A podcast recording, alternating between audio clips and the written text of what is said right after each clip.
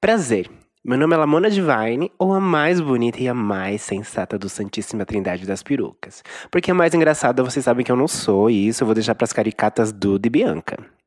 Bom, algumas pessoas também me chamam de Ronaldo dos Santos ou Rony para os mais íntimos. E este é um episódio especial do.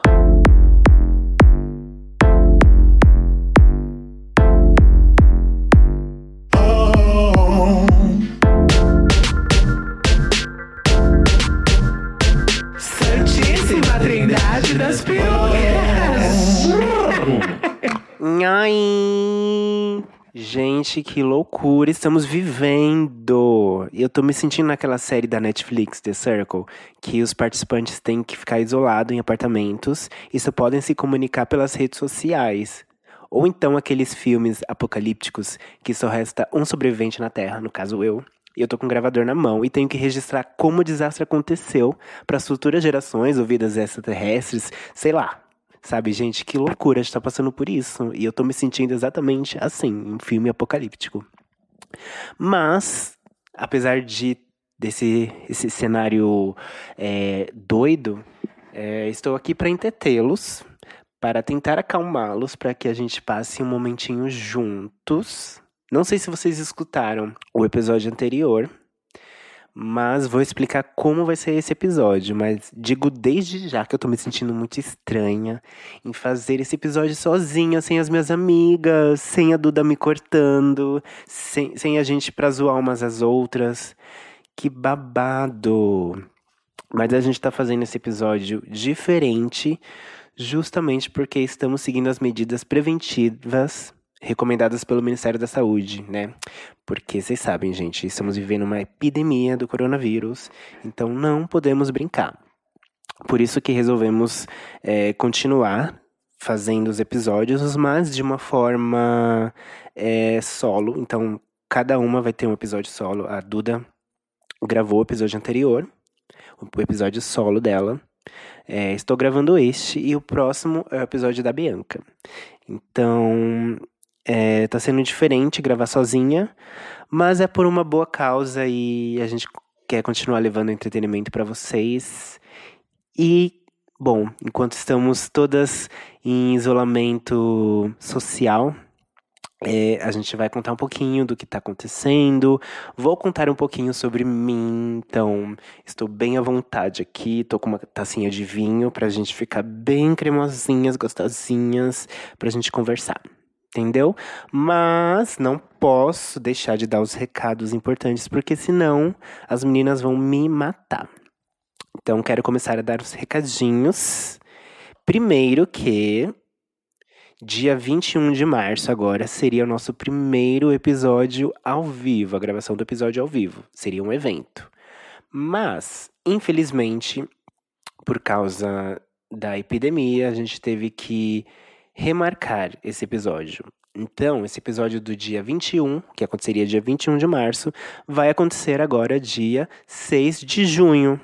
Ok? Anotem aí na agendinha da Mina e de vocês, 6 de junho. Vai ser o episódio ao vivo. E notícia boa, hein? É, como a gente ia fazer em um lugar menor, no dia 21, é, desta vez a gente conseguiu estamos trabalhando para conseguir um, um lugar maior. Ou seja, vamos conseguir mais é, ingressos para mais pessoas poderem assistir a gente. Olha que coisa maravilhosa. Você que não tinha conseguido comprar ingresso antes, agora vai poder comprar, fia. É a sua vez, a sua oportunidade. A gente dá tudo para vocês, gaysinhas. E Lamona, como eu consigo o ingresso? Bom, você gayzinha vai entrar no nosso evento do Facebook, Santíssima Trindade das Perucas, ao vivo, episódio ao vivo. E lá nós temos o link do Simpla. Então é super fácil. Você vai comprar pelo Simpla. E é isso, é só chegar no dia bem cremosinha pra gente se amar. Vai ter show meu, vai ter um monte de coisa que a gente tá, tá preparando para vocês. Então não deixa de ir, porque as bonecas vão estar tá montadíssimas, belíssimas para vocês. Bom, e nesse momento de epidemia é, de coronavírus, a gente, nós, artistas independentes, precisamos muito do apoio do público, porque a gente trabalha com o público. É, o nosso podcast, vocês sabem, ele tem um custo, né? E nós somos três artistas independentes. Então, se você tem condições, se você pode ajudar, seria muito, muito, muito importante para vocês ajudarem a gente. Como vocês podem ajudar? Bom, a gente tem o nosso Apoia-se. E nesse Apoia-se você pode doar qualquer quantia para a gente arcar com os custos do podcast e continuar fazendo esse trabalho maravilhoso que vocês amam e estão sempre elogiando e escutando. Então, para você doar, qualquer quantia. É, vou colocar, vou passar aqui o link, que é o apoia.cse barra Trindade das Perucas. Aí você faz o cadastro e apoia quanto você puder. Ok? É, cada valor tem, tem um, umas recompensas, né? Então, lá tem tudo bonitinho, explicadinho. Ajuda as bonecas, ajuda a gente a continuar com esse podcast, a levar o nosso trabalho adiante, para que você, você, obviamente, e outras pessoas consigam, é, possam escutar e continuem se deliciando com as bonecas, ok? Nesse período de pandemia mundial, a gente está vivendo é, momentos muito loucos, assim, né? é, a internet tem se mostrado um ambiente, um campo minado, porque tem muitas coisas legais, interessantes que a gente está vendo, mas tem muita coisa também negativa que está puxando a gente, que está levando uma energia que não está muito legal. E é nesse momento que é mais do que extremamente necessário que você filtre as notícias que você está recebendo. Porque às vezes é muito involuntário, a gente recebe uma notícia que faz a gente ficar mal, mas a gente não queria ver aquela notícia. Mas a gente tem a opção de fechar aquilo ou é, desbravar aquele conteúdo. Então, evita fazer essas coisas, sabe? Se, se por acaso você receber uma notícia que vai, te, que vai despertar a sua ansiedade, o seu medo, que vai trazer um sentimento ruim para você. Não faça isso, sabe? É, cancele aquela. Você pode fechar o aplicativo, você pode fechar qualquer coisa, mas não leia, entendeu? Busque coisas interessantes, coisas é, produtivas, coisas que façam você se sentir bem. No final, vou dar umas diquinhas interessantes pra gente passar essa quarentena mais tranquila, uma coisa de, de uma maneira mais suave, para que a gente consiga passar por esse momento de uma forma mais leve. Mas agora eu vou falar de mim, não é? Que estamos aqui para isso. Esse momento de você me conhecer. É, desculpa por ter falado tanta coisa até agora, mas são coisas importantes que eu sei que vocês estão cansados de ouvir, mas é necessário porque, né? Muita coisa está em jogo. Mas bom, deixa eu começar falando de mim, né? Como que eu entrei nesse podcast? É, esse podcast, para quem já sabe e para quem não sabe também, ele, é, ele, ele foi idealizado pela Duda. Ela, ela já escutava, ela já consumia podcast antes, coisa que eu não fazia e acredito que Bianca também não fazia. A gente não consumia podcasts. É, e aí a Duda notou que aqui no Brasil eram poucas, poucas, quase nulas drags que faziam esse, esse, esse material, esse conteúdo de podcasts. Então, ela teve a ideia de criar um podcast. Ela foi atrás de todo o material, de todo o equipamento necessário. E chamou duas trouxonas, eu e Bianca, para fazer isso. E, a princípio, é, eu adorei a ideia, porque eu adoro um desafio. Mas isso é, me trouxe uma questão pessoal minha, porque assim, é, a Bianca, eu sei que ela é uma ótima comunicadora. É, vocês sabem disso, eu também sei. A Duda também, ela se expressa muito bem, mas eu nunca achei que eu fosse uma boa co comunicadora. Eu nunca achei que eu fosse que eu fosse muito boa para me expressar. Até porque acho que. Bom, acho que não contei isso em nenhum lugar.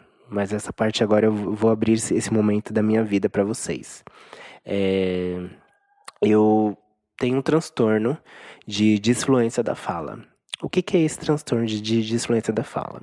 É basicamente assim: a gente aprende desde pequenininho a ter uma fala contínua, né? É, a gente respira, a gente tem uma continuidade na fala, a gente tem um certo nível de esforço, uma suavidade ou não na fala. E é, eu sempre tive um problema com isso. É, a minha fala, ela sempre vinha com uma disfluência, ela, ela não era fluida, ela sempre vinha com é, algumas pausas, algum, alguma respiração um pouco mais pesada. E existem diversas, diversos tipos de disfluência. Existe a gagueira, existe alguns outros que eu não vou saber explicar porque eu só sei a minha, né? Que no caso é, bom, às vezes eu respiro muito rápido. Eu respiro muito rápido, eu não consigo é, acabar uma palavra inteira, ou então repito algumas palavras. Então, isso tudo eu acho que desde pequeno eu tenho esse problema. Eu, tipo assim, que eu me lembre desde pequeno, é, essa disfluência, ela, ela acompanha a minha vida. Mas claro, né? A gente vai crescendo, a gente vai é, buscando entender o porquê aquilo vem, como vem. E agora, depois de grande, eu tenho 30 anos. É, fiz, passei por fono, inclusive. Um beijo, João. Ele acho que escuta o podcast às vezes. É, passei com, com o João o fono e a gente treinou algumas, algumas soluções para que quando viesse essa disfluência enquanto eu falo, eu consiga lidar bem com isso ou consiga achar é, mecanismos para que eu dri drible isso, sabe? Mas isso nunca foi assim. Eu sempre tive um incômodo muito grande com isso. Hoje em dia eu aprendi a lidar, então hoje em dia eu já sou muito mais à vontade em falar em público, é, em apresentar, até porque é, isso, né, é, esse, esse, conheço, esse conhecimento meu da disfluência, mais o meu trabalho de drag queen, que envolve o público, me fez enfrentar esse transtorno de fato e falar: não, eu tenho isso. O primeiro passo é aceitar o que eu tenho. E depois disso eu vou. É... Após isso, eu vou aprendendo como lidar, entendeu? Então hoje eu lido muito bem. É, hoje em dia eu já falo em público, enfim. Mas antigamente, eu acho que até quando eu era adolescente era muito difícil para mim, muito difícil. Então, a, a Duda ter me convidado para participar desse podcast, eu amei. Fiquei muito feliz, muito feliz mesmo. Mas, por um outro lado, eu pensei, caralho, tipo, eu tenho esse problema na fala. Que, tipo assim, é algo que. Eu não sei se todo mundo repara, mas eu reparo, me incomoda muito. Então, assim, como que eu vou. É, co como que eu vou comunicar o que eu tenho a ser, a ser comunicado, mas apenas pela fala, porque antes, né, eu, eu tinha outros outras outras ajudas, é, com, como tipo assim, exemplo, minha drag. É uma drag que é imagem, é, ou, ou com ela eu utilizo da expressão de dança. É, tipo, sabe, eu tinha outros mecanismos, mas no podcast é só eu, o microfone, eu e a fala. Então, isso tinha me dado um receio de tipo, como que eu, que eu vou passar a mensagem que eu tenho que passar mas com, como que as pessoas vão entender esse momento, sabe? Tipo, entender as, as entender a minha disfluência, entender que eu tenho esse transtorno, mas é, enfim, eram muitas questões. Hoje em dia eu aprendi a lidar com isso, mas existe um episódio só que um episódio do podcast que é um dos, um dos, dos episódios que mais me incomoda porque esse transtorno tá muito evidente, muito evidente mesmo, que é o primeiro episódio. Então, às vezes as pessoas falam, ah, eu comecei a, a escutar o Santíssima Trindade das Perucas, não sei que, não sei que, e, e eu ouvi o, o, primeiro episódio, aí eu fico, caralho, como essa pessoa, tipo, escutou eu falando aquilo daquela maneira, escutou meu transtorno, minha disfluência, eu fico... Mas aí eu penso, ai, relaxa, entendeu? É algo que eu tinha, hoje em dia, às vezes é imperceptível, porque nós estamos no trigésimo episódio, né? E até hoje não teve uma pessoa que eu escutei um comentário dizendo especificamente sobre isso. Então, às vezes, é, a preocupação está muito mais na minha cabeça do que em como as pessoas estão reagindo, se estão reagindo, se estão percebendo ou não. Mas eu acho importante eu falar disso porque por muitos anos essa, dis, essa disfluência, esse transtorno, ele foi um problema para mim.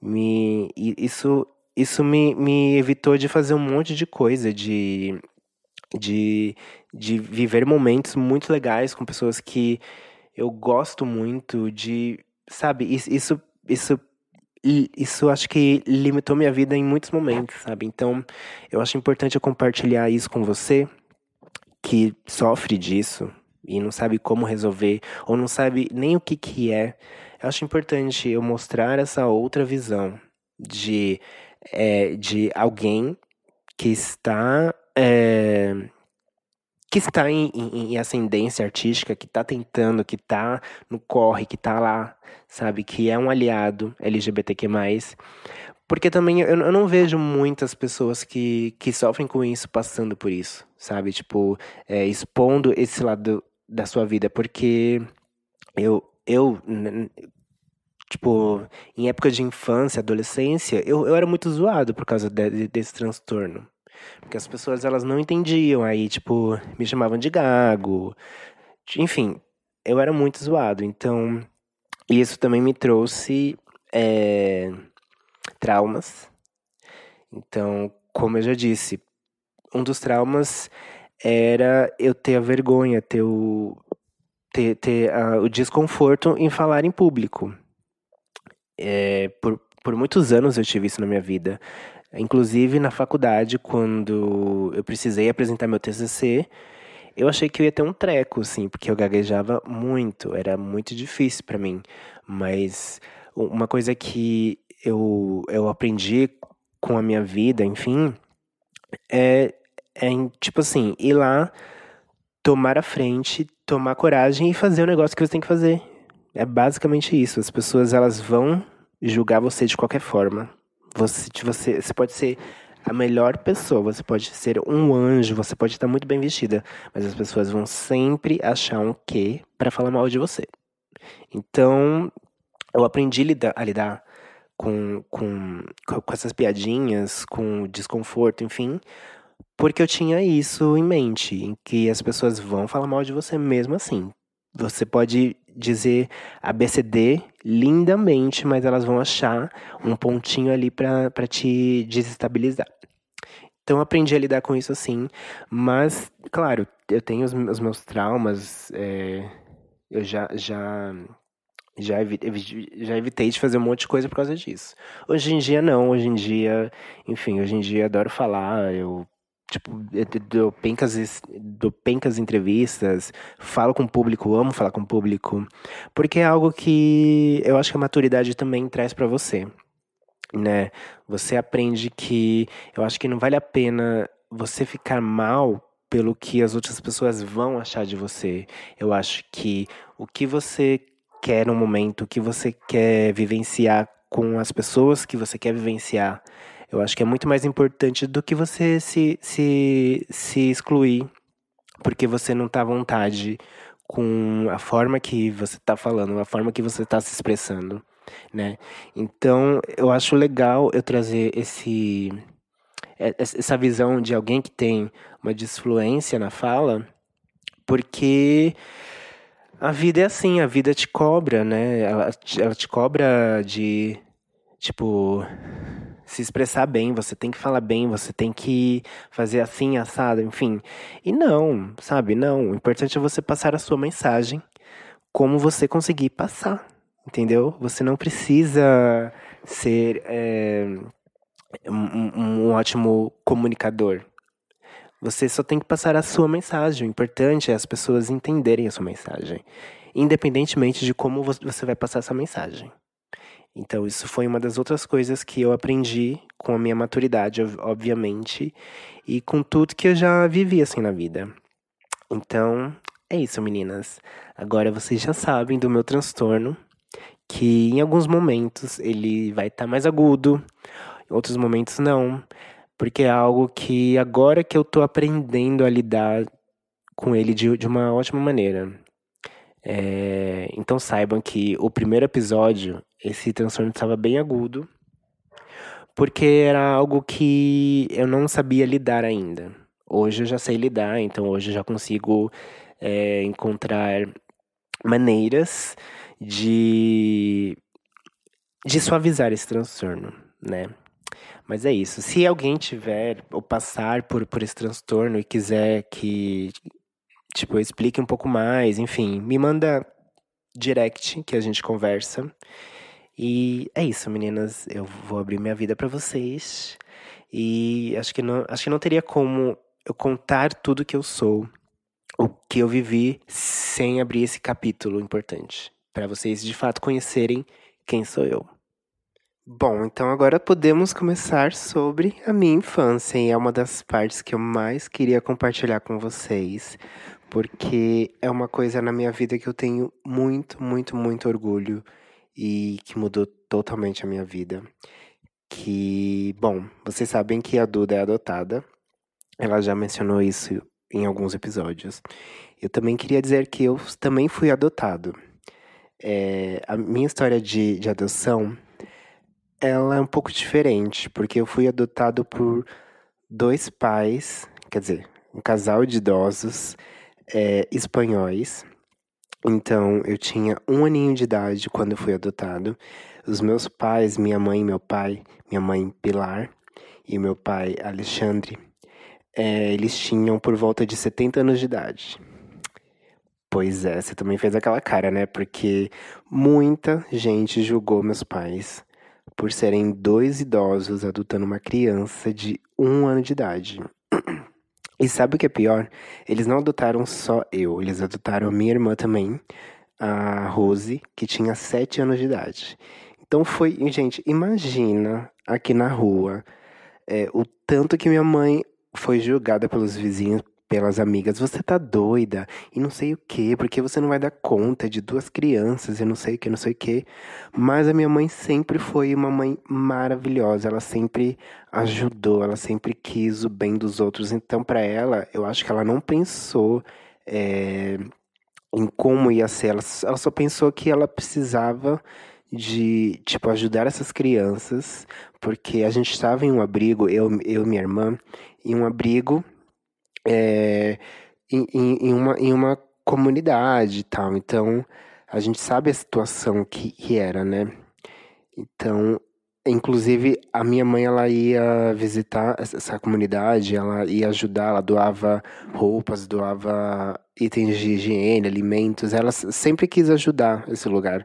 E aí, por acaso, em um dia, ela tinha ido fazer uma das doações dela e viu uma criança em um bercinho é, excluída de outras crianças é, e muito chorando, muito chorosa. E aí ela, ela, ela, ela perguntou por que, que essa criança estava excluída lá para as atendentes, né, para as moças que estavam cuidando das, das crianças. E elas responderam que é porque eu, eu, eu era muito chorão e não sei o quê. E aí ela ficou muito comovida com isso e resolveu me adotar. E nisso que ela resolveu me adotar, minha irmã agarrou nos pés dela e pediu, tipo, implorou para que ela levasse a minha irmã também, a Rose. Então, a minha mãe, no caso, adotou eu e a Rose. E eu acho uma história muito linda, porque desde sempre, aqui em casa, é, a, a, minha mãe Pilar, ela sempre teve uma relação muito transparente. Ela dizia que a gente era adotado, até porque a, a minha mãe biológica, Maria, ela vinha nos visitar era, era muito aberto, assim, ela podia vir nos visitar, ela podia vir quando ela quisesse. Então, é, eu conheço a minha mãe biológica, conheço também é, os meus irmãos, alguns dos meus tios eu conheci. Então, com, com minha mãe biológica, nós somos em seis filhos. E aí, a gente tinha ido para adoção, eu e a Rose, porque a minha mãe não tinha condições para criar duas crianças, porque ela já tinha é, três crianças, é, três ou quatro crianças. Então, ela não tinha condições de criar mais crianças. Então, a gente estava em um abrigo e aí rolou essa, adoção o que mudou a minha vida, porque senão, hoje em dia, é, eu acho que eu não estaria aqui, eu acho que eu não estaria gravando esse podcast com vocês, eu não estaria, acho que nem fazendo drag, porque eu sei, eu sei que minhas condições iam ser um pouco mais limitadas, eu ia ter menos privilégio do que eu pude ter com, meus, com os meus pais, então ia ser uma situação mais difícil, eu acredito eu, sabe? Então eu sou, tipo, eternamente grato aos meus pais, que infelizmente hoje eles não estão mais comigo. O meu pai, ele faleceu em 2007. Ele tinha acho que mais ou menos uns 80 anos, ele morreu de infarto. Ele estava dormindo, então foi uma morte é, uma morte suave, sabe? Acho que ele não sofreu, acho que foi um infarto fulminante, então ele não sofreu, enfim, ele estava dormindo. Minha mãe, ela faleceu em 2014. Ela teve, ela teve dois AVCs. A gente cuidou dela durante uns oito meses. Não, durante. É, acho que uns oito meses, é. Ela ficou de cama, a gente cuidou dela, a gente dava banho. Então foi um período muito difícil, mas um período que a gente pôde retribuir esse amor que ela deu pra gente. Eu digo a gente porque é, a, além de mim, da, de mim, da minha irmã, a Rose, a gente, eu tenho um irmão mais velho, que é o Marcelo. Ele é bem mais velho, ele tem uns 50 anos. E ele também foi adotado pela minha mãe, Pilar. Então, é, a gente cuidou dela, os, os dois, né? Porque a Rose, quando ela completou uns 12 anos de idade, mais ou menos, ela não estava se, se adaptando muito aqui em casa. Então, em, em conversa com a minha, minha mãe biológica, eles acharam melhor que era era melhor para ela voltar para para minha outra mãe, enfim. E aí rolou todo esse momento, esse drama, mas enfim, ela foi. E aí desde então eu cresci sozinho, eu, tive uma adolescência é, mais sozinho, enfim, até porque o meu irmão Marcelo era bem mais velho, então a gente não teve esse, esse contato muito próximo de tipo de brincar juntos, de, de crescer juntos, porque ele já era bem grande, então enquanto eu tava brincando, ele tava já tipo meio que trabalhando. Então a gente era bem distante né, quesito. Mas em relação a ter pais idosos, assim, é, muita gente olhava com preconceito e de achava que não seria possível, mas gente, eu posso afirmar que eu tive uma criação muito, muito, muito maravilhosa. Uma criação que eu fui muito livre para eu fazer o que, o que eu quisesse, para eu escolher o que eu quisesse, sabe? Tipo, eu sempre fui afeminado, uma gayzona, e meus pais nunca me disseram um pio disso. Eles sempre eram a favor de, de apoiar o filho deles. Então, às vezes eu pedia boneca, eles me davam boneca. Já ganhei é, já ganhei uma bicicleta da Barbie, que eu amava essa bicicleta, inclusive. E aí ela quebrou numa vez que eu tava andando na rua com ela. Mas eu já era um pouquinho grandinha, então foi por isso que quebrou, na verdade. Porque, né, a bicicleta não aguentou meu tamanho. Porque eu devia ter uns 10 anos e a bicicleta era para criança menor. Enfim, mas eu amava aquela bicicleta da Barbie. Então, assim, sempre recebi muito amor, muito apoio, sabe? Tipo, eu nunca. Eu, eu acho que eu nunca senti falta de nada, assim. Eles me davam tudo que eu precisava, tudo que eles podiam. Eu tive muitos privilégios com, com, com, os, com os meus pais. Então, eu sou muito grato por isso. É, a única coisa que é, meio que eu tinha receio, assim, é porque, assim, eles sempre diziam que, como eles eram mais velhos, idosos, eles não iam estar comigo é, o tempo todo. da minha vida. Uma hora eles iam partir. Então era algo que eles deixavam muito claro, além de, de eu ser adotado. Era outra coisa que eles diziam, que algumas coisas eu ia ter que aprender a fazer sozinho, né? Obviamente. Então, isso era uma coisa que acho que me assustava um pouco, porque como eu escutava esse discurso deles, eu ficava, caralho, então eu não posso contar isso porque eles podem ficar estressados, nervosos, eles podem passar mal. Então, com isso, eu fui aprendendo a guardar muita coisa para mim, sabe? E isso era uma coisa que minha mãe até reclamava nos últimos anos de vida dela, que eu já era mais adulta, é que a gente não conversava muito so sobre muitas coisas, assim, porque é, eu acho, eu acho que não era porque eu não tinha liberdade de conversar com ela, mas era o medo de, de, de deixar ela, ela nervosa, né? Porque a gente sabe que é, as pessoas idosas, eles, eles têm uma cabeça diferente. E por mais que minha mãe ela fosse maravilhosa, a cabeça dela era muito aberta para muitas coisas. Ela era à frente do seu tempo, né? Mas ainda assim eu tinha receio da reação dela em muitas coisas, tipo, é, em como transar com, com, com outro homem a primeira vez. Como que eu vou contar isso para uma senhora de, tipo, 80 anos, sabe? Então era uma coisa que eu guardava para mim, né? Até a, a, questão de homofobia que eu passava na, na escola, na rua, enfim. Tipo, eu não tinha coragem de contar isso pra ela. Então, com isso, eu aprendi a guardar muita coisa comigo é, isso foi muito ruim, viu, gente? É muito ruim você guardar as suas mágoas, guardar as coisas para você. Não façam isso. Se, se, se, você tiver alguém de confiança, alguém que você ame muito, eu acho que vale a pena você compartilhar com essa pessoa, porque é, os traumas disso, quando você crescer, são, são péssimos, tá? Então não façam isso.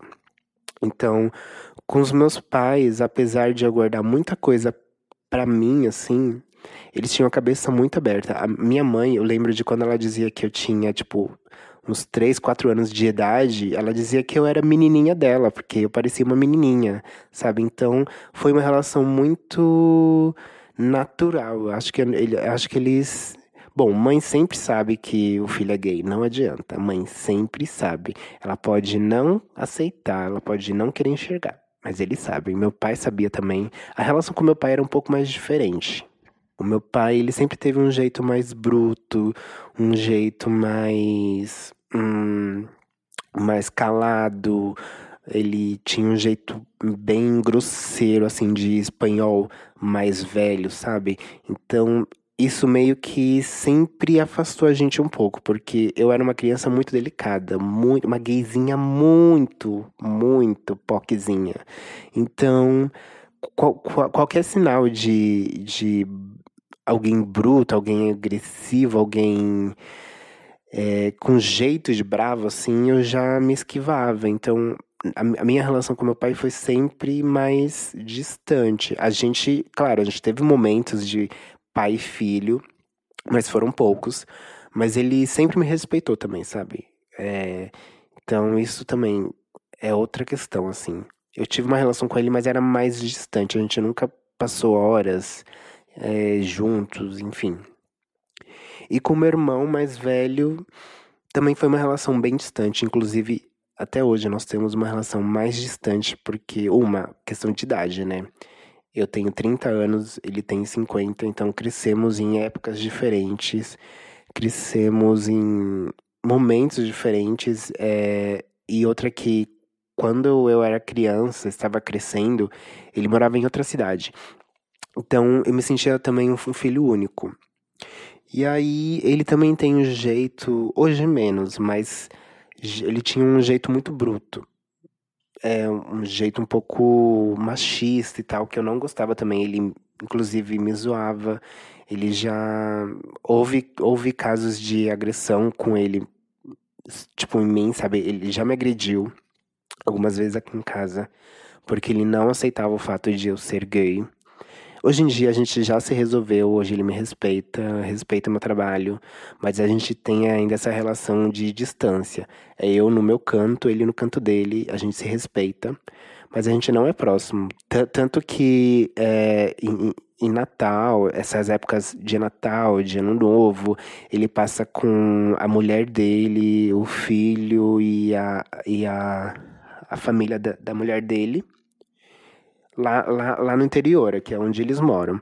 Eu passo aqui em casa mesmo, passo com os meus amigos, que de fato é a minha família. São as pessoas que eu escolhi para serem a minha família, já que não tenho os meus pais, Hoje eu tenho os, meus amigos, que são as pessoas que eu amo, que, que, que me apoiam, que sabem do que está acontecendo comigo. E tá tudo bem também, porque às vezes a gente acha que a família é aquela que a gente nasce, é aquela que a gente tem que morrer junto. E nem sempre é assim, sabe? É, em, muitas, em, muitas, em muitos casos, a gente tem o direito sim de, de, escolher as pessoas que a gente quer como núcleo familiar. E não precisa ser irmão de sangue, não precisa ser mãe de sangue. A gente tem esse poder de escolher, sabe? E hoje eu sou muito feliz porque eu escolhi as pessoas que eu quero como minha família. É, hoje em dia, aqui em casa, é, hoje, hoje eu moro com o Zildo, divido com ele. Ele é a minha família, além dos meus amigos. É, ele é uma pessoa incrível, ele me ajuda muito, a gente se ajuda. Então é isso, a família é quem a gente escolhe, é o momento que a gente quer passar com essa pessoa, são as coisas que a gente decide compartilhar, as coisas importantes, as coisas difíceis, os momentos difíceis também, né?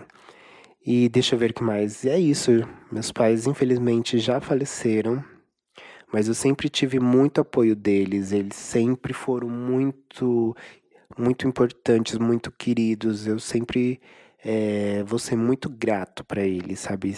É claro que teve alguns momentos enquanto eu estava crescendo e me entendendo como gente.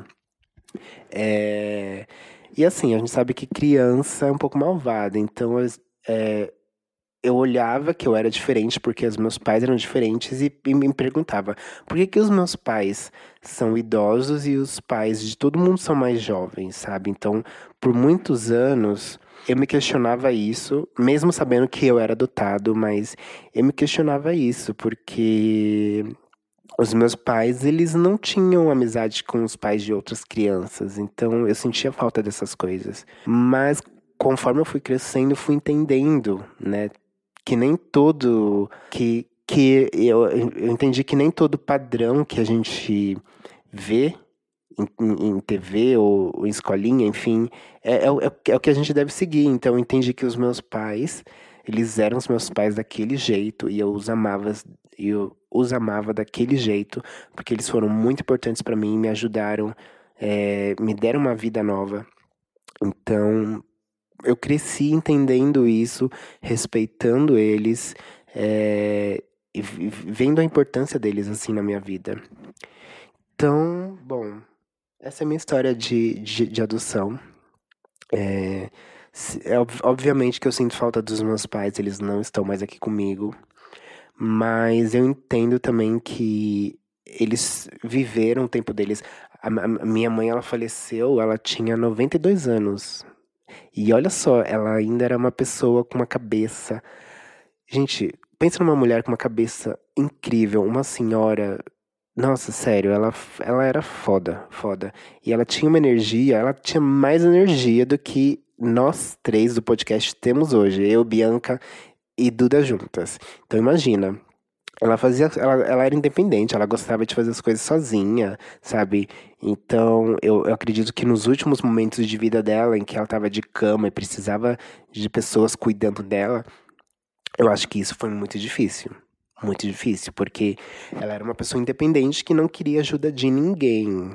Minha mãe para ela pedir ajuda de alguém era muito difícil. Isso é, é uma outra coisa que, infelizmente, eu aprendi com ela, que é pedir ajuda. Muito difícil, assim. É, às vezes eu sei que eu tenho que pedir ajuda para os outros, é, mas para mim é difícil. Eu só peço ajuda mesmo quando não tem mais saída e eu preciso pedir ajuda. É babado.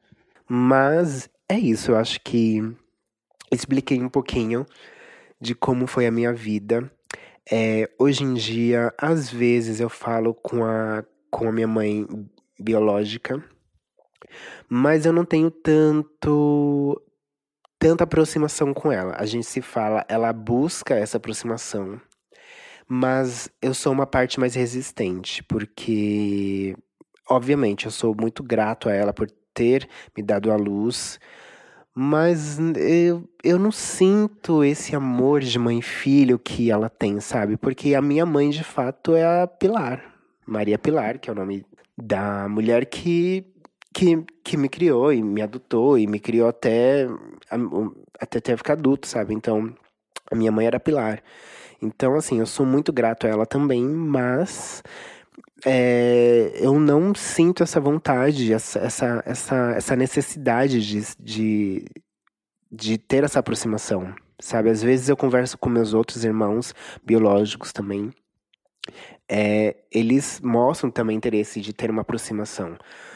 Mas não sei, quem sabe um dia não role essa, essa, essa vontade em se reunir to, todo mundo de novo.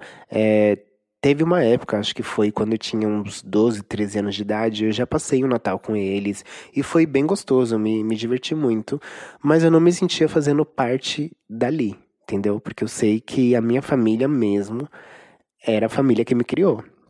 Então aquela família mais distante não era minha família, sabe? Tipo, era de sangue, ok, mas eu não me sentia é, pertencendo àquele ambiente amo todo mundo, respeito, a gente tem carinho, a gente se respeita, mas eu não sinto essa vontade de ter essa aproximação deles por enquanto. Pode ser que um dia, quando esteja mais velho, pode ser que role. No momento não é o que eu quero.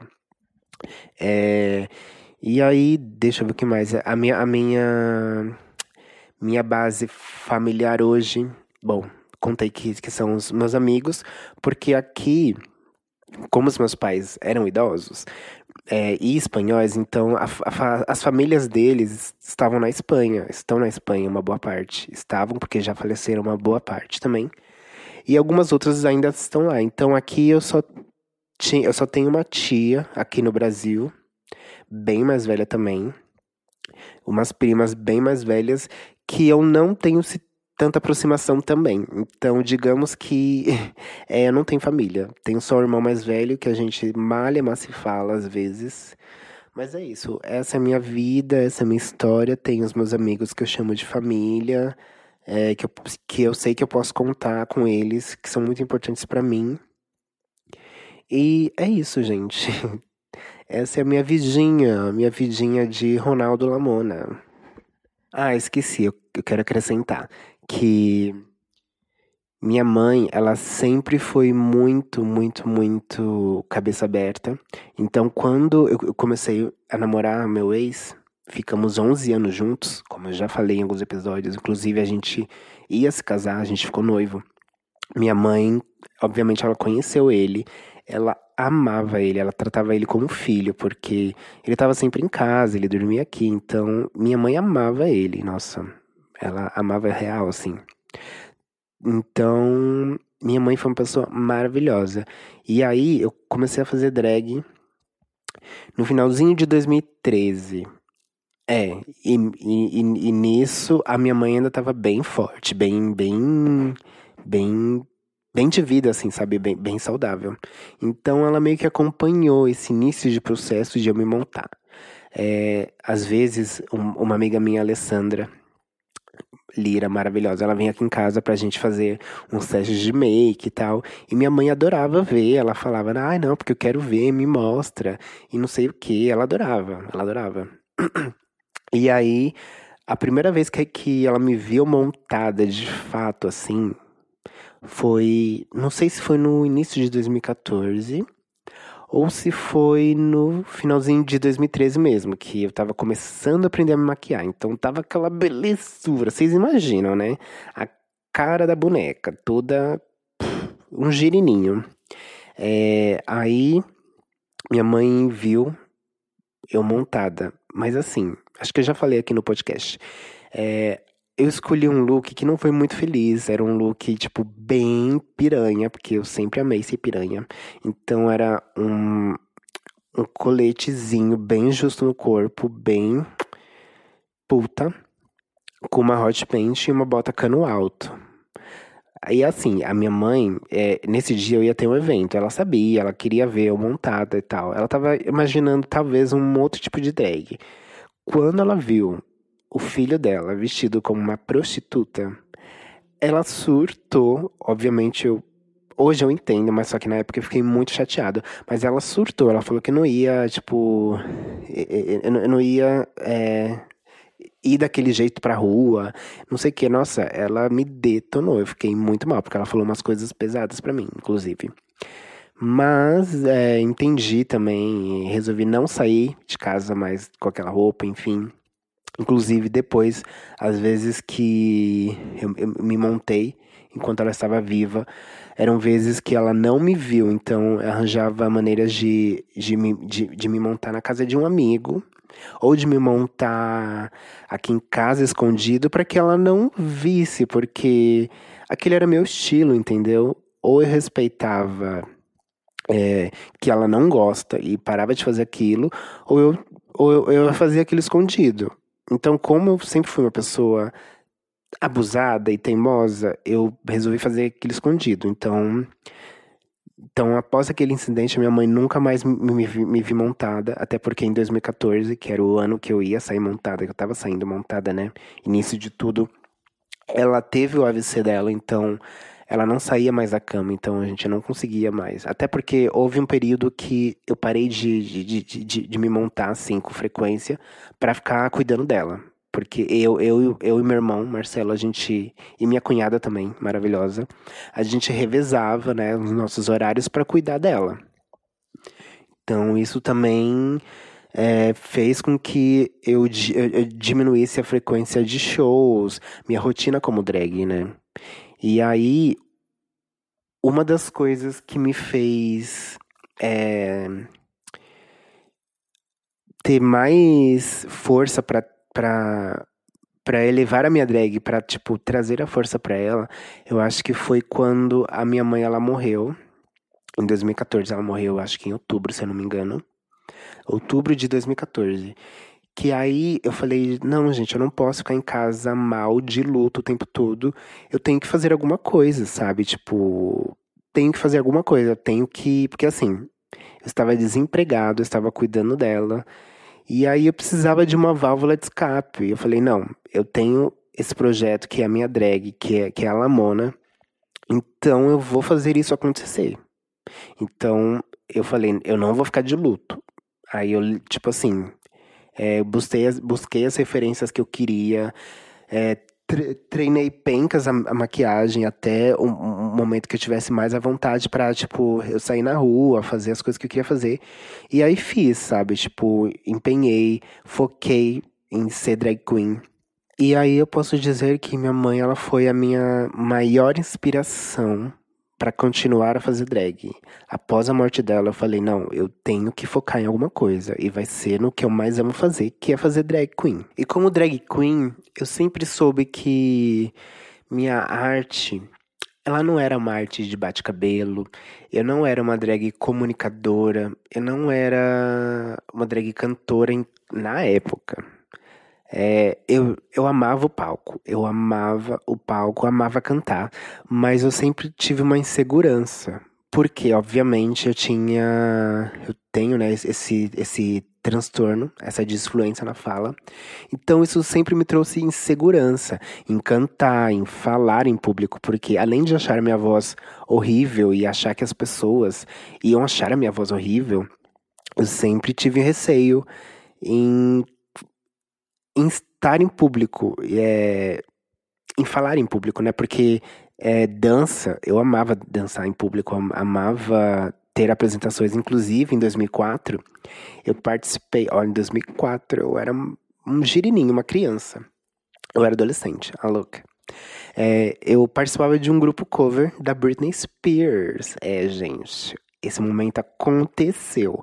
Eu participei, eu era um dos dançarinos dela. Queria ser a Britney Spears? Obviamente eu queria, mas, né, infelizmente, ou felizmente, escolheram uma uma personagem, uma, uma personagem não, uma personalidade que eu acho que algumas pessoas aqui conhecem, não sei, mas é a Francine Porto, que hoje é uma cantora incrível, minha amiga que eu amo, Francine Porto, que era cover da Britney Spears na época, em 2004, quando eu a conheci e fazia parte do grupo dela era incrível, assim, porque a gente tinha as apresentações, a gente participava dos concursos de covers, era muito legal. E nisso eu pude experimentar, pude vivenciar o palco. E eu falava, caralho, eu amo fazer isso. Eu amaria cantar, mas eu acho que minha voz não é para cantar. Eu acho que eu não canto bem, acho que eu sou, tipo, minha voz é horrível. Enfim, isso em 2004. Aí voltando para 2017, não, 2014, que é quando eu comecei mais ou menos a fazer drag e foquei na minha drag, que é, que é a Lamona, eu pensava, bom, então a minha drag é de palco, eu amo dançar, então eu vou dançar. Nisso, eu entrei em uma aula de dança, que hoje em dia acho que vocês conhecem o professor, que é o Neto Soares, ele dança com a Pablo Vittar maravilhoso. Eu fiz acho que cinco anos de dança com ele. E foram os melhores momentos da minha vida, assim, porque eu era uma pessoa muito segura, muito tímida, muito tímida, porque é, a desfluência da fala me trouxe alguns, alguns traumas, né? E a timidez foi um reflexo desse trauma. É, eu era uma pessoa muito tímida, então a dança me ajudou muito com a ser uma pessoa mais segura, a aceitar meu corpo, a ver beleza no meu corpo, a ver possibilidade no meu corpo, a me achar mais bonito, é, a ter mais presença de palco também. Então isso foi muito legal, era uma fase que eu amava. Além de fazer amigos maravilhosos que hoje eu carrego para minha vida inteira, que são minha família também. É, a dança me trouxe muito, muito, muita coisa boa. É, hoje em dia eu tive que parar um pouco a dança, mas pretendo voltar algum dia e eu indico para vocês fazerem aula de dança. É, com, se, se vocês puderem fazer aula de dança com o neto, é maravilhoso, mas quem não puder, faça com outra pessoa, faça com em outro lugar, mas faça aula de dança porque é uma delícia e eu amo. É, também tive aula de dança com o Flávio Werner, que é o, o coreógrafo da Pablo Vittar, que inclusive ele escuta o nosso podcast. Então, Flávio, se você está escutando, amo você, vadia. É, então façam aula de dança, é uma delícia. É, ajuda você a conhecer o seu corpo, a você aceitar o seu corpo, a você achar o seu corpo sexy, a você entender é, o que você pode fazer para melhorar, quais, quais os movimentos que você faz que, que você gosta, que outra pessoa pode gostar, que você, enfim, tem N possibilidades. E para mim foi, foi crucial fazer dança ajudou muito também a desenvolver minha personagem drag queen, a Lamona, né? Então, é, hoje em dia eu danço, eu tenho os meus shows, meus números, e todos têm uma coreografia, e fazer dança naquela época, em 2014, me facilitou muito. É, e aí, voltando lá na, na, parte que eu tava falando, que eu iniciei, né, a fazer drag, eu, eu sabia que a minha drag era mais de palco, é, entendi também que eu não vou me forçar a ser o que eu, o que eu não era.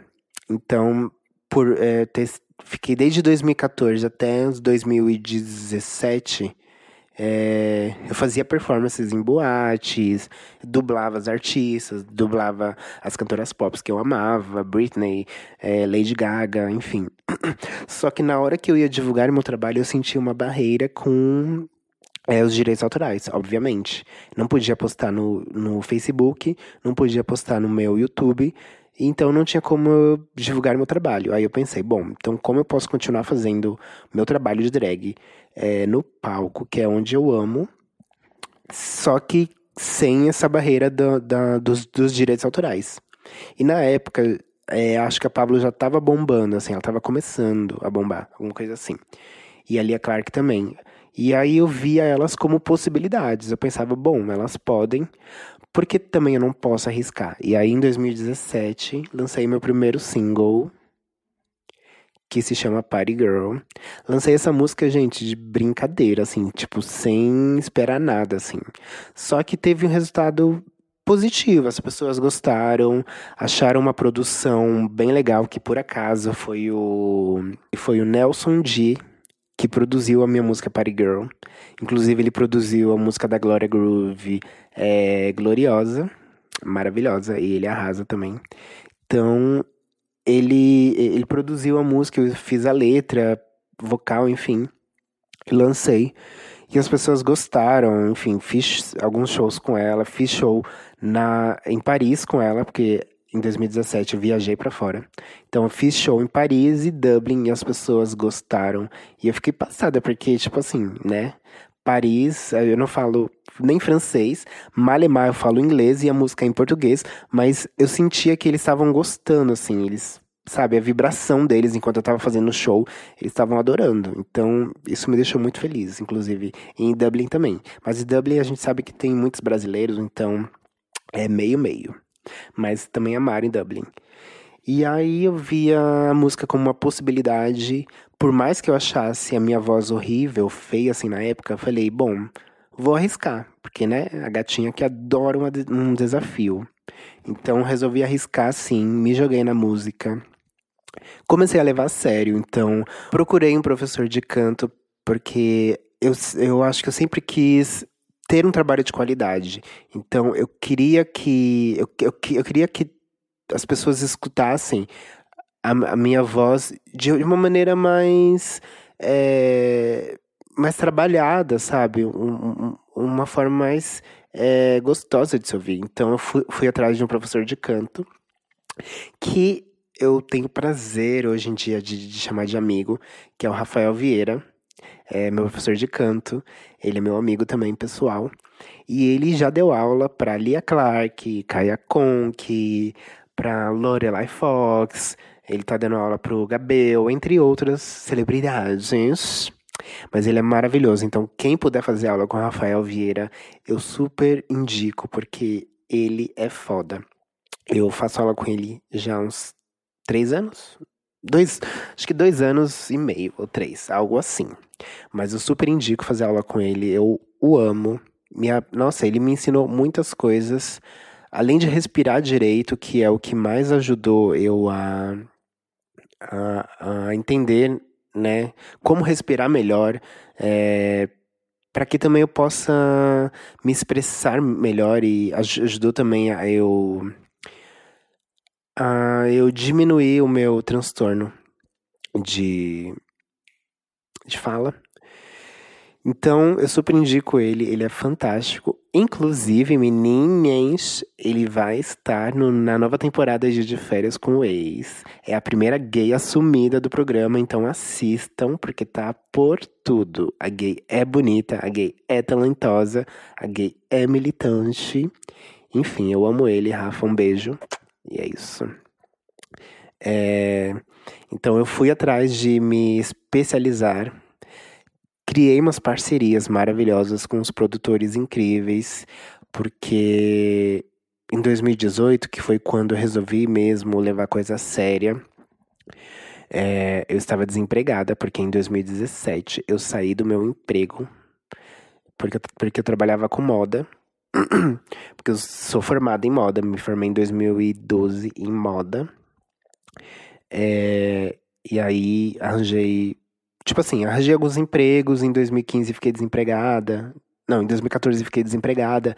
Em 2015 arranjei um emprego. Em 2017 tava cansada de tudo. Falei, bom, vou largar essa vida de moda. Eu amo moda, eu amo a parte criativa de moda. Eu não gosto do mercado de moda e como as coisas funcionam. Eu acho que não é uma parte justa eu acho que a gente ralava muito e eu ganhava quase nada. Aí eu fiquei, bom, entre eu não ganhar nada e estar tá infeliz aqui, prefiro não ganhar nada e fazer o que eu amo, que é a minha drag, porque em 2014, como eu já falei aqui, eu já estava fazendo drag. Em 2015, eu tinha esse emprego de, de, de, de meio período mais o meu trabalho de drag. Então, eu tinha esses dois empregos que os dois me consumiam muita energia e eu não tava dando conta. Então, em 2017, falei, basta, basta, chega. Vou fazer só a minha drag, que é o que eu amo. E assim, gente, foi uma decisão difícil, porque eu penei. Assim, eu passei muito perrengue. Só os meus amigos sabem quantas vezes eu tive que pedir ajuda, ajuda financeira deles, ajuda para comer, porque foi um momento difícil, assim. Eu não vou dizer que até hoje não seja. Hoje, hoje em dia tá um pouco melhor. Ainda assim é difícil, tem momento, tem épocas que são muito difíceis, é, mas tá menos pior. Hoje em dia eu tenho o Zildo aqui comigo, a gente se ajuda. Mas em 2018, né, que foi quando eu resolvi levar o negócio de música a sério, foi, foi um período que eu enfrentei muita dificuldade financeira, principalmente aqui em casa. E principalmente também com os produtores, né? Porque como que eu vou pagar os produtores se eu não tenho dinheiro para colocar comida em casa? Então, foi uma época difícil. É, mas eu consegui com muito êxito, assim, com muito suor, fazer um EP de cinco músicas, é, músicas autorais. Eu escrevi todas as músicas e tive uma direção fantástica do Rafael Vieira na voz. Ele, ele abraçou esse projeto, foi incrível, que é o projeto Vênus Digital, o meu primeiro EP. É, a gente fez com muito amor. É, ele, acreditou muito no, no, meu trabalho. Eu acreditei muito nele. É, os produtores também que, que, que fizeram as músicas, eles acreditaram em mim. Então, ter reunido essa galera é, que acreditava em mim foi muito importante. Então, por isso que hoje em dia, né, eu é um conselho que eu, que eu, que eu até dou para quem quer iniciar, o drag queen ou não, que quer iniciar na música, é, gente, crie o seu rolê. Crie o seu próprio grupo de pessoas que acreditam em você, que querem crescer com você. Eu tenho um exemplo disso que é, este mês de março eu ia gravar uma música, um featuring, com uma pessoa que eu amo muito, que eu admiro muito e que a gente ficou muito amiga e que a gente se apoia muito. Eu amo o trabalho dessa pessoa. E a gente vai gravar esse feature, infelizmente, é, por causa da, da, da epidemia, a gente teve que adiar esse projeto. Mas esse projeto vai acontecer, porque é um projeto lindo, a gente acredita, a gente tá feliz com o que a gente tem em mãos. Só que ele vai acontecer agora em um momento que tem que acontecer. Mas o mais legal disso é que eu tô fazendo esse featuring, essa parceria com alguém que quer crescer comigo, com alguém que acredita em mim. Porque antes eu ficava muito indo atrás de pessoas que que meio que não têm essa mesma vontade em, em, em criar alguma coisa comigo. E eu entendo, sabe? Hoje em dia eu respeito, tipo, as pessoas que, que, que, que, já têm o trabalho delas e que às vezes elas, elas não têm uma, uma identificação com o meu trabalho. E tá tudo bem, sabe? Tá tudo bem. Então, por isso, criem o seu próprio grupo, criem o seu próprio rolê de pessoas que queiram crescer com você, que queiram estar com você. Isso é o mais importante nesse universo, porque rola muita panelinha. Infelizmente rola falsidade, mas isso acho que rola em todas as áreas, então né? A gente tem que ver com quem que a gente quer estar e com pessoas que querem estar com a gente. Isso é o mais importante. Mas, bom, é isso. E, e acho que foi assim que, que nasceu meu, meu trabalho na música. É, na, nasceu numa vontade louca de, de expressar o meu, meu amor pelo palco, de expressar é, as minhas mensagens nas minhas músicas, e, bom, os conceitos doidos que eu tenho, né? Porque eu sou uma pessoa muito criativa, então a gata dos conceitos sou eu. Nossa, nossa, eu acho que eu falei demais. Bom, vocês já me conhecem agora como ninguém. Vocês sabem mais coisas do que a minha terapeuta, a louca. Mas espero que vocês tenham gostado da minha vida. Essa sou eu. This is my life, é meu jeitinho, tudo que eu passei, tudo que eu sou vem porque a minha vida foi assim. E eu sou muito grato, grato a tudo que vivi, a todas as experiências e tudo que eu ainda tenho para viver. Bom, é isso, né? Vamos mudar de assunto. Quero voltar ao tópico de coronavírus. Melhor, quero falar de quarentena, quero dar diquinhas é, coisas interessantes para vocês fazerem, assistirem, para deixar a quarentena de vocês um pouco mais leve, porque a gente sabe que é um momento que a gente está surtando, ficando em casa. Eu, por exemplo, quero comer tudo que eu comprei, tudo, tipo, quero virar assim, de uma vez só. Então, tenho que me controlar, inclusive, tô aprendendo muito é, sobre autocontrole, porque eu sou uma pessoa que, se eu pego uma caixinha de bis, gata, eu viro na hora. Tipo assim, só descanso quando acabar tudo. Então, para mim, tá sendo um aprendizado de tipo, não, você não vai comer tudo agora, gata, vamos guardar, vamos guardar, porque senão a gente vai ficar sem. Mas é isso, vamos lá. Pra quem você tira a peruca? A primeira dica importante que eu quero compartilhar com vocês eu já falei ali no começo, mas vou repetir aqui. A gente sabe que a internet é um campo muito legal. A gente tem muitas possibilidades, só que se, é, a gente pode, às vezes, acabar caindo em um. em sites de, de, de notícias, em coisas que acabam despertando nosso, nossa ansiedade, a gente acaba ficando mais. É, mais surtada mesmo, sabe? Então, vamos evitar um pouco as notícias ruins. Evitar as notícias, se for o caso, sabe? Você já sabe o que, que é o coronavírus, a pandemia. Você já sabe o que você tem que fazer. Você já sabe. Então agora é com você, entendeu? É, se caso você não puder ficar em casa, igual a gente já conversou, é, que você dobre os, seus cuidados na rua, como for possível. Mas você já sabe quais cuida cuidados são. Tá em todo lugar. Você vai ler, vai receber em tudo que é canto. Então você já sabe. Então vamos meio que, tipo, sabe, cortar as notícias. Você já sabe o que, que é. Então vamos evitá-las. Vamos buscar coisas para se fazer. Uma delas é meditar. É, de fato, ajuda muito a meditar. É, eu, por exemplo, eu sou praticante de reiki. Para quem não sabe o que é reiki, eu vou resumir assim, tá, gente? Mas reiki é um autotratamento que você faz para se. É, para alinhar os chakras. A gente tem chakras no corpo, então a gente faz para alinhá-los de, de, de uma forma. A gente vai alinhar a nossa energia, a gente vai limpar a nossa energia. É, e isso você pode se auto-fazer. Tem vídeos no, no YouTube explicando como praticar reiki, você mesmo pode fazer.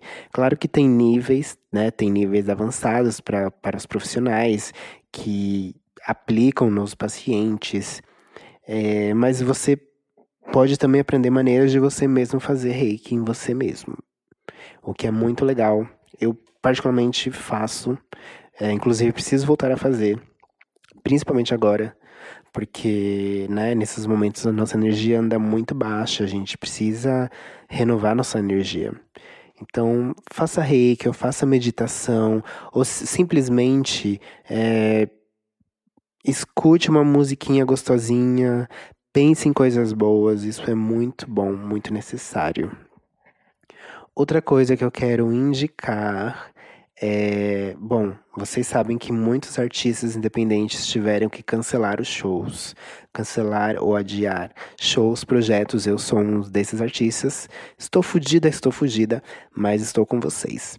E muitos desses artistas estão criando é, um festival caseiro ou seja, é um festival que a pessoa faz na casa dela. Ela vai fazer um show particular numa live, pode ser no, no, Instagram, pode ser no Facebook, pode ser no YouTube. Então procure um artista que você goste e vê se esse, se esse artista está fazendo algum festival na casa dele, se está fazendo algum show particular na casa dele, que ele possa fazer uma live, enfim procure os artistas que você gosta e vê se esse artista está fazendo esse projeto também, que é muito legal. Além de você ajudar esse artista dando visibilidade para ele, dando os views para ele, você também se ajuda se distraindo de todo o caos que a gente está vivendo, né? Então, essa é a minha segunda dica. Minha terceira dica é assistir filmes assistir, assistir séries, assistir documentários que você gosta. Então, se, se você é uma daquelas pessoas que você tem uma lista de filmes, tipo, guardadas há anos, de tipo, eu preciso ver esses filmes, por que não ver esses filmes agora? Entendeu? É um ótimo momento para você fazer isso. Ou por que não começar aquela série que tá todo mundo falando, tipo, Elite. Eu acabei a terceira temporada de Elite agora. Gostei, tá, gente? Gostei, indico, porque é um drama adolescente, mas também tem uma coisa de um assassinato ali. A gente gosta. Então, assista aquela série que, que, que, que, tá todo mundo assistindo, vê se você gosta, ou assiste alguma outra série que ninguém tá assistindo. É... Mas agora eu vou indicar três filmes. Três filmes, é. Três filmes é, que são muito. Não, quatro filmes. Isso, quatro filmes. Vou indicar quatro filmes que eu assisti alguns recentemente e que eu super indico para vocês. Primeiro deles é para quem gosta de ação. Vou indicar Alita, Anjo de Combate. É um filme de ficção científica barra ação. Ele foi lançado em 2019. Um filme de Robert Rodrigues. É, vou ler rapidinho aqui a sinopse, só para vocês saberem mais ou menos do que se fala, do que se trata. O filme fala, o filme fala sobre uma ciborgue é descoberta por um cientista. Ela não tem memórias de sua criação, mas possui grande conhecimento de artes marciais. Enquanto busca informações sobre o seu passado, trabalha como caçadora de recompensas e descobre um interesse amoroso.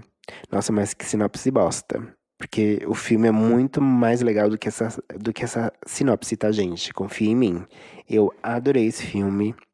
É, ele é meio. Tem algumas coisas de computação gráfica. E ele é um, um filme que se passa no futuro. É muito legal. Eu adorei. Ele é baseado em um mangá do mesmo nome, Alita, Anjo de Combate. Então, super indico para quem gosta de uma ação, de uma ficção científica. Próximo filme que eu vou indicar é de terror. Isso mesmo, Gatinha Eclética, faz assim. Vou indicar esse filme que se chama Suspiria, A Dança do Medo. É, esse filme é de 2018. Eu assisti ele na semana passada. Inclusive, eu adorei esse filme, gente. Eu adorei. Eu vou ler também a sinopse. Vamos ver como é que é essa, essa sinopse. Já já falo dele. Suzy Bennion, uma jovem bailarina americana, vai para a prestigiada Marcus Dance Company, em Berlim. Ela chega assim que Patrícia desaparece misteriosamente. Tendo um progresso extraordinário com a orientação de Madame Blank, Suzy acaba fazendo amizade com outra dançarina, Sarah, que compartilha com ela suas suspeitas obscuras e ameaçadoras. Também não falou muito essa sinopse, mas é um filme muito, muito legal. Porque é um filme sobre bruxas. Essas bruxas são dessa companhia de dança. E tem umas cenas perturbadoras. Já vou avisando aqui, tem uma cena em específico que é uma, uma sala de espelhos que uma das alunas. Nossa, gente, eu não vou falar, mas enfim, assistam. Esse filme é muito legal tem na, no casting a Tilda Swinton. E, gente, a Tilda é tão maravilhosa que ela não interpreta só uma personagem nesse filme, ela interpreta três personagens nesse filme. Então assista esse filme e depois você me fala qual das três personagens que ela interpreta. Eu particularmente adorei esse filme, então super indico. É babado. O próximo filme é para quem gosta de drama. Mas esse é um drama que não é um drama tão pesado. É um drama mais leve, porque tem momentos de riso, mas é drama, tá? Meu cu. Se chama Jojo Rabbit. É um filme, gente, que eu chorei. É muito lindo, muito lindo. Eu amei, amei, amei, amei, amei. Eu vou contar do que se trata. Jojo é um garoto alemão solitário que descobre que sua mãe está escondendo uma garota judia no sótão. Ajudado apenas por seu amigo imaginário, Adolf Hitler, Jojo deve enfrentar seu nacionalismo cego enquanto a Segunda Guerra Mundial prossegue. É, esse, o, a sinopse é um pouco mais perto, assim, resumida do que é o filme. Eu gostei muito desse filme. Além do Jojo, é uma criança ser muito carismática, o ator que faz, o ator Mirim que faz esse personagem é muito carismático. É, o mais legal é que o, o Jojo, ele tem um amigo imaginário, que é o Adolf Hitler. E esse personagem, o Adolf Hitler, né, ele é muito zoado nesse filme, ele é muito... ele é um bobão, assim. E o filme tem momentos muito bons, assim, doses certas de drama, de comédia, porque tem o Jojo e aí é, ele tem um amiguinho e acontece um monte de coisa.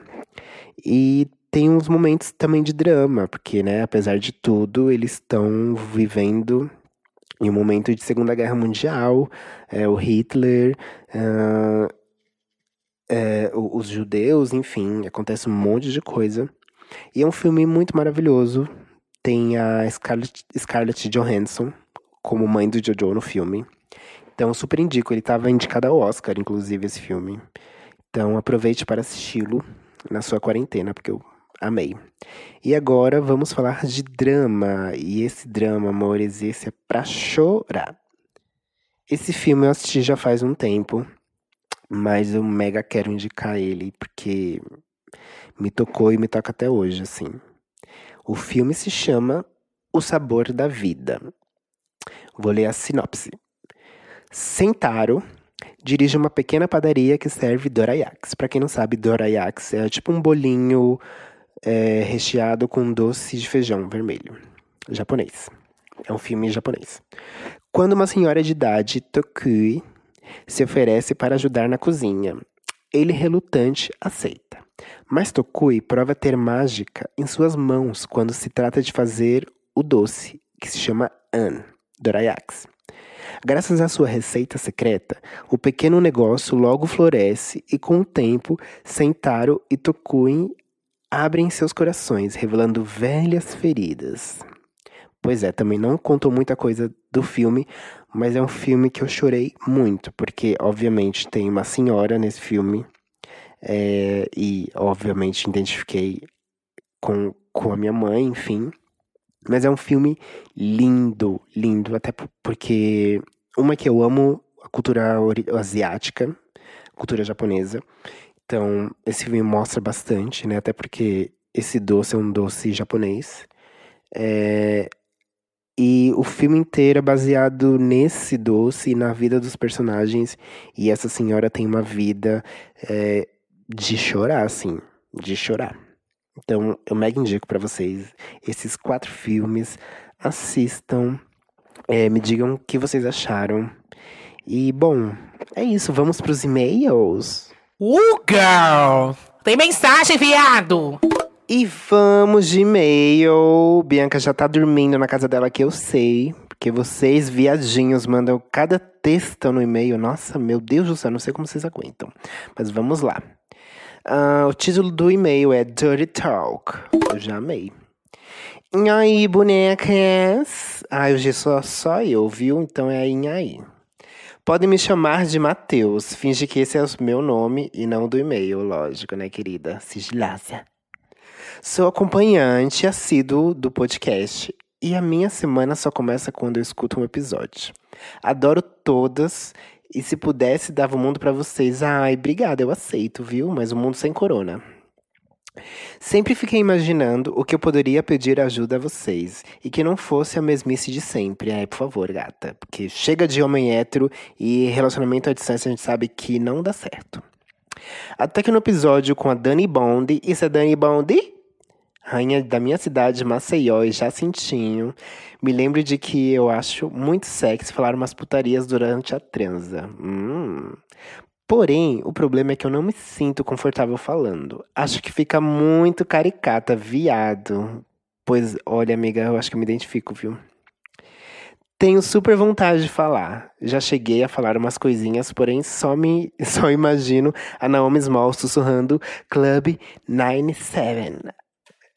96, ups, Club 96. Maravilhosa, uma presepada. Acho que geralmente os Dirty Talk são, são ou querem demonstrar uma masculinidade exacerbada ou muito soft, e não gosto muito de performar nenhum dos dois. Como chegar no meio termo? Vocês também gostam, fazem dirty talk? Ajuda essa gay sedenta aqui. Amo vocês, espero um dia conhecê-las. Fotinha para receber aquele biscoito. Olha. Hum. Muito interessante, viu, Matheus? Bom, vamos lá. Olha, Matheus, eu confesso que eu sou mais de fazer do que falar. Eu não sou uma gatinha que gosto muito de falar assim durante o sexo, muita, principalmente putaria. Às vezes eu gosto de preliminares com putaria, mas acho que du durante o sexo também eu, eu me acho muito caricata falando alguma coisa. Então, às vezes eu falo uma coisinha, uma ai, goza em mim, essas coisinhas, ai, ai, ai, uau, uau, uau. Mas é, eu, eu também me acho um pouco caricata. O que você pode fazer, assim, é ver o que você consegue falar, é treinar de frente pro espelho.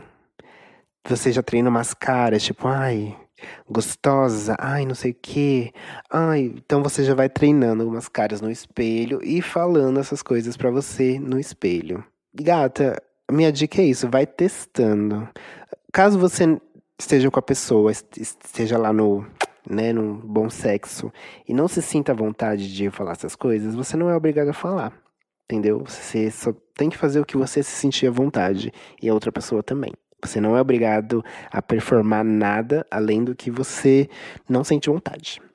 Então, se você sentir vontade de falar uma coisa, né? Porque às vezes também o, o, o, o seu companheiro, a pessoa que está com você, ela gosta, ela vai te pedir para você falar alguma coisa. Às vezes também a pessoa pode ser um pouco mais tímida, então, é, mais, mais calada, né? Então, talvez ela não vai. É, ter, ter a iniciativa de pedir para você falar alguma coisa durante o sexo. Mas se a pessoa pedir, melhor ainda, porque aí você vai ter uma liberdade maior de falar mais coisas ou de, ou de, de, de, de, de se sentir mais livre para falar o que você quer. Mas se você não, não sentir essa, essa, essa liberdade, essa vontade, você não é obrigado também, entendeu? Mas você pode treinar no espelho ou mandar uma mensagem pros seus amigos que você tem mais intimidade treinando, gata, relaxa. Tipo, manda falar, amiga, olha, estou pensando em falar isso durante sexo, imagina a cara das gays. E você fala, elas vão rir da sua cara? Vão rir, mas quem sabe elas não aprovam ou desaprovam o que você pode falar. Aí, não sei, se vocês forem muito amigas e você se, seguir a opinião delas, tu pode usar de dica. Ou então, não fale. Mas é isso, o importante é o que o sexo seja gostoso, independente do que você falar ou não. E é isso, gay. Acho que as meninas também diriam alguma coisa assim. E meu cu. Bom, gente, o episódio tá longo, I know. Eu achei que não ia render tanto, mas estamos aí. O último recadinho mega importante é que já está disponível em todas as plataformas digitais a nossa música, tema da abertura do Santíssima Trindade das Perucas, uma versão estendida, um remix babadeiro que o nosso editor maravilhoso, Kaique Satan, fez pra gente, fez para vocês também, um presentinho para vocês. Essa música, e ela foi ao ar dia 21, porque seria o dia que nós grava gravaríamos o episódio ao vivo. Então é isso. Escutem, marque as bonecas, marque o nosso Instagram pessoal, o Instagram do Trindade também, que a gente ama ver, tá? E se deliciem, deliciem com a música, que tá tudo. Tá um, uma boca de se fuder, gente. Quero ver todo mundo escutando e compartilhando, hein? Ai, ai, ai. Bom, já dei todos os recadinhos, então agora eu vou passar as redes sociais das bonequinhas. Vamos lá, vou passar o meu primeiro, que é Lamona Divine em todas as redes sociais, tá? Super fácil, gente. Também vou repetir aqui mais uma vez, dei o stream pra boneca, então escutem minhas músicas é, em todas as plataformas de música. Vai lá ver os meus videoclipes. Gay, tá babado, tá babado. Vai lá. Ajuda a gente, porque nesse momento de isolamento social, de pandemia, é, nós artistas independentes, a gente precisa do seu stream. Eu não tô pedindo, eu tô implorando. Entendeu, gay? Vai lá então, ajuda a boneca aqui. Bom, vou passar também o da Duda Delo Russo, ou Tidinha Oficial. Ela tá em todas as redes sociais, principalmente no Twitter, brigando com alguém. Então é Duda Delo Russo, super fácil. Acha lá a boneca. Também vou passar o da Bianca Della Fancy, because I'm so fucking fancy. Meu cu, é o que ela diria. Ela você pode encontrar em todas as redes sociais também. É, no Twitter, se eu não me engano, tá como Della Fancy, alguma coisa assim. Mas se não tiver, ela que lute. E também, obviamente, o canal dela, Babadeiro, que é o Tá Bom Pra Você. E, obviamente, temos também o nosso Instagram do Trindade das Perucas, que é arroba Trindade das Perucas. Super fácil também, então marca lá a gente. Marca a gente em todos os Instagrams que eu passei, que a gente adora ver, tá? E por último, agora sim, por último, tá, gente? Eu não vou esquecer. É... Lamona, como que eu faço para mandar um e-mail pro Santíssima Trindade das Perucas? Super fácil, gente. Você vai mandar pro trindadedasperucas@gmail.com. Você pode mandar um caso que a gente vai tentar resolver, ou você pode mandar um agradecimento, pode mandar o que você quiser que a gente vai ver. Só a única coisa que eu vou pedir para vocês é colocar um título bem chamativo, porque a gente recebe tanto e-mail, gay, que imagine só. Se cada um mandar um oi, oi Lamona, oi Duda, oi meu cu, não dá. Tem que mandar um título chamativo para despertar o interesse das bonecas, que aí a gente vai ler. Espero que vocês tenham gostado. É, espero que vocês tenham escutado até o final. Vocês agora me conhecem. É, próximo episódio é com a Bianca Della Fancy, que vocês amam tanto. Então, e daqui a alguns próximos episódios a gente vê uma maneira de as três estarem juntas e continuar alegrando o dia de vocês. Beijinhos, fiquem em casa e eu amo vocês.